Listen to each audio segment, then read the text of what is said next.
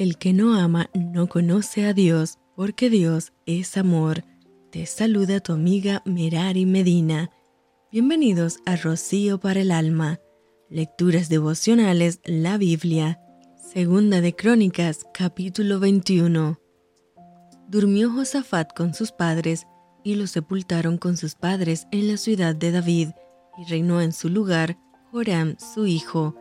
quien tuvo por hermanos hijos de Josafat, Azarías, Jehiel, Zacarías, Azarías, Micael y Cefatías. Todos estos fueron hijos de Josafat, rey de Judá, y su padre les había dado muchos regalos de oro y de plata y cosas preciosas, y ciudades fortificadas en Judá, pero había dado el reino a Joram, porque él era el primogénito. Fue elevado pues Joram al reino de su padre, y luego que se hizo fuerte, mató a espada a todos sus hermanos y también a algunos de los príncipes de Israel. Cuando comenzó a reinar, era de 32 años y reinó ocho años en Jerusalén y anduvo en el camino de los reyes de Israel, como hizo la casa de Acab, porque tenía por mujer a la hija de Acab, e hizo lo malo ante los ojos de Jehová, mas Jehová no quiso destruir la casa de David a causa del pacto que había hecho con David y porque le había dicho que le daría lámpara a él y a sus hijos perpetuamente. En los días de éste se rebeló Edom contra el dominio de Judá y pusieron rey sobre sí. Entonces pasó Joram con sus príncipes y todos sus carros, y se levantó de noche y derrotó a los edomitas que le habían sitiado y a todos los comandantes de sus carros. No obstante, Edom se libertó del dominio de Judá hasta hoy. También en el mismo tiempo, Libna se libertó de su dominio, por cuanto él había dejado a Jehová, el Dios de sus padres. Además de esto, hizo lugares altos en los montes de Judá, e hizo que los moradores de Jerusalén fornicasen tras ellos, y a ello impelió a Judá. Y le llegó una carta del profeta Elías que decía, Jehová, el Dios de David, tu padre, ha dicho así, por cuanto no has andado en los caminos de Josafat tu padre, ni en los caminos de Asa, rey de Judá,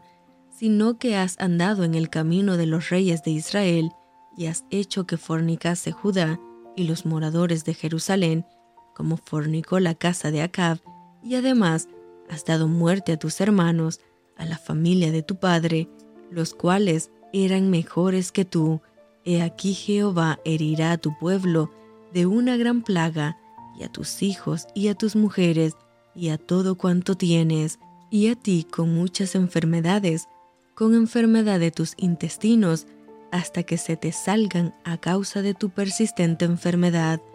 Entonces Jehová despertó contra Jorán la ira de los filisteos y de los árabes que estaban junto a los etíopes, y subieron contra Judá, e invadieron la tierra, y tomaron todos los bienes que hallaron en la casa del rey, y a sus hijos y a sus mujeres, y no le quedó más hijo, sino solamente Joacás, el menor de sus hijos. Después de todo esto, Jehová lo hirió con una enfermedad incurable en los intestinos,